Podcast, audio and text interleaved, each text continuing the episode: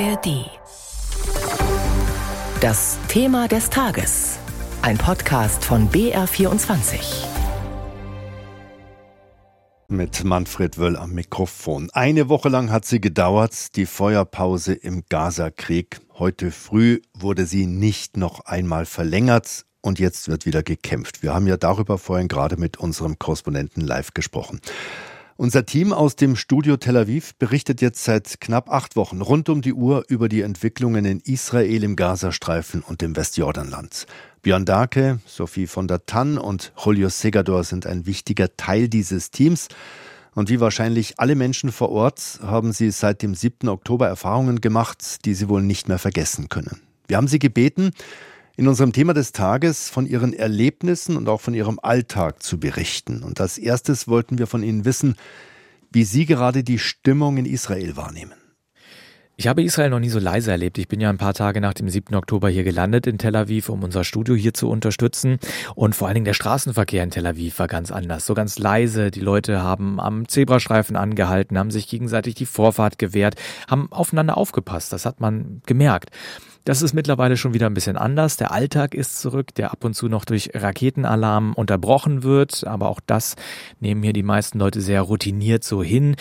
Und außerhalb von Tel Aviv ist es natürlich auch noch ein bisschen anders. Also im Süden, in der Nähe des Gazastreifens zum Beispiel oder im Norden an der Grenze zum Libanon, wo ich mal einen Tag unterwegs war, da gibt es nach wie vor Geisterstädte. Also da können die Menschen auf absehbare Zeit nicht zurück nach Hause. Da ist es nach wie vor sehr, sehr ruhig und leise.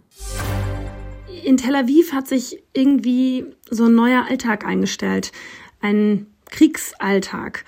Auf den ersten Blick ist wieder vieles in Anführungsstrichen normal.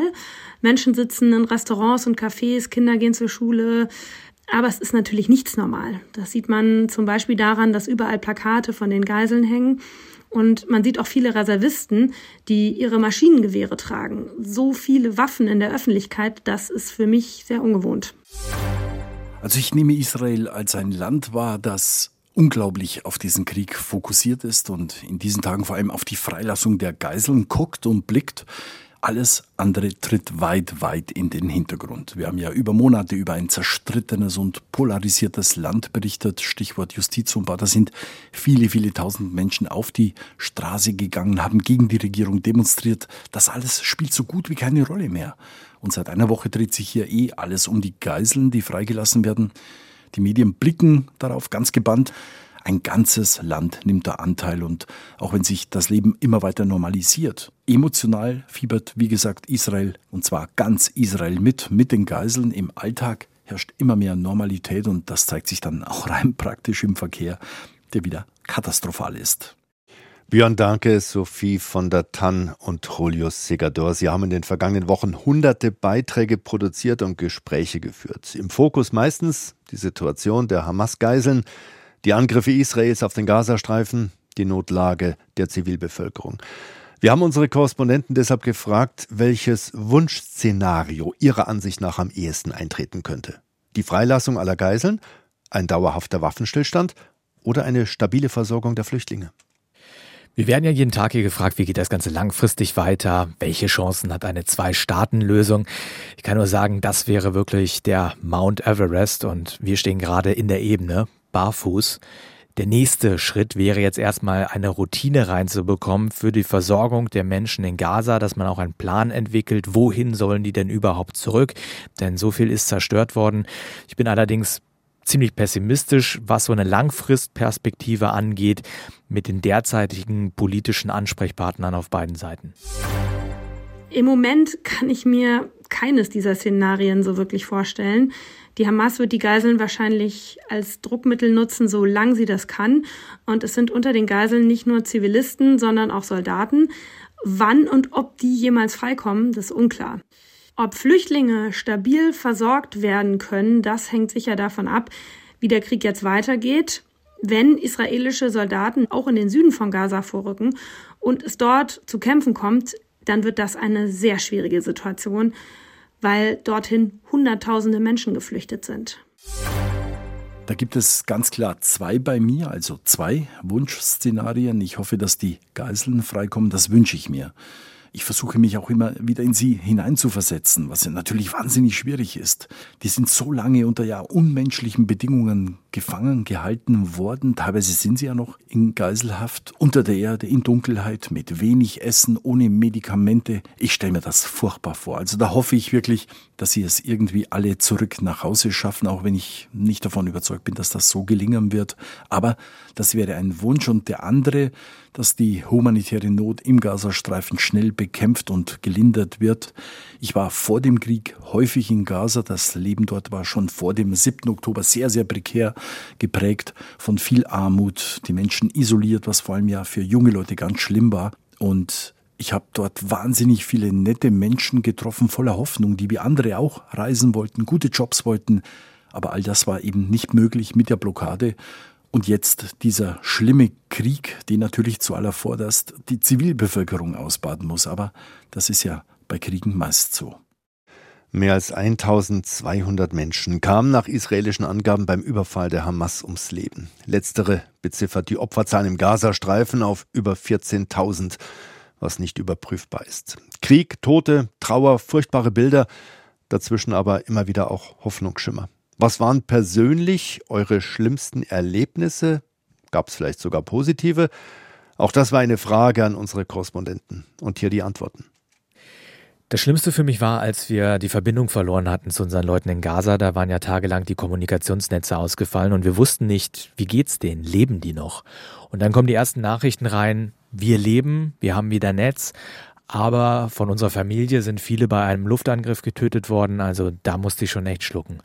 Und das Beste war für mich, mit Kolleginnen und Kollegen zusammenzusitzen, über solche Erlebnisse sich auszutauschen, auch über ganz andere Sachen mal zu reden oder eine Runde am Strand laufen zu gehen, um einfach den Kopf frei zu bekommen.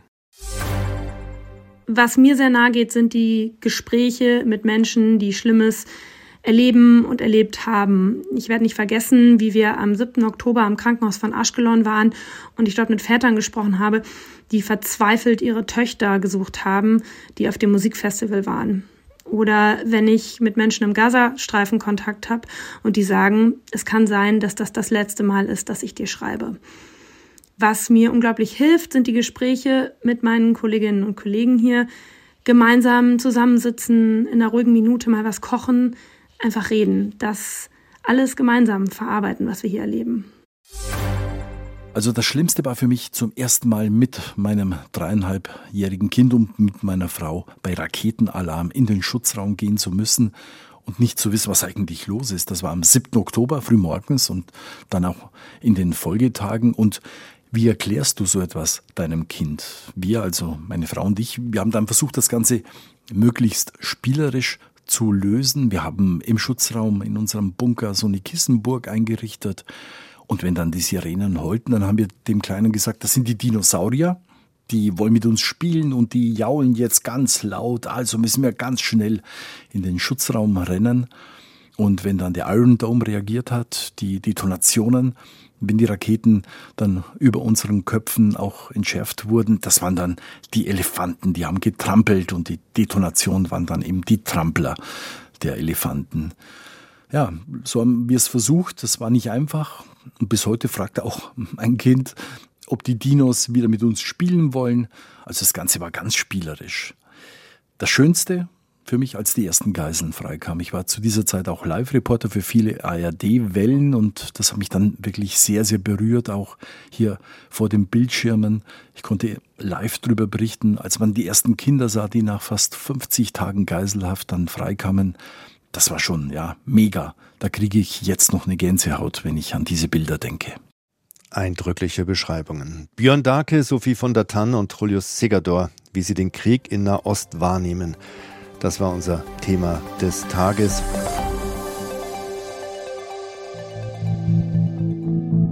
Die Panzer kommen ab 13 Uhr ungefähr. Ab dann ist Ausnahmezustand in Berlin. Nach dem ersten Toten hat mich Mama angerufen und meinte, es gibt Tote auf dem Maidan, ich muss dahin.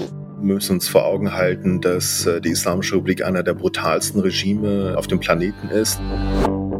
Ich bin Shahzad Eden Osterer. Im Podcast Protestcast mache ich mich auf die Suche. Was bringt Menschen in autoritären Regimen dazu, auf die Straße zu gehen? Und wie reagieren politische Systeme auf den Protest? Wir schauen in den Iran, in die DDR 1953, auf den Prager Frühling 68 und auf die Euromaidan-Proteste in der Ukraine. Mit ExpertInnen und mit Menschen, die dabei waren. Ich werde mich mein ganzes Leben daran erinnern, wie stolz ich war, Teil dieser Menschenmenge zu sein.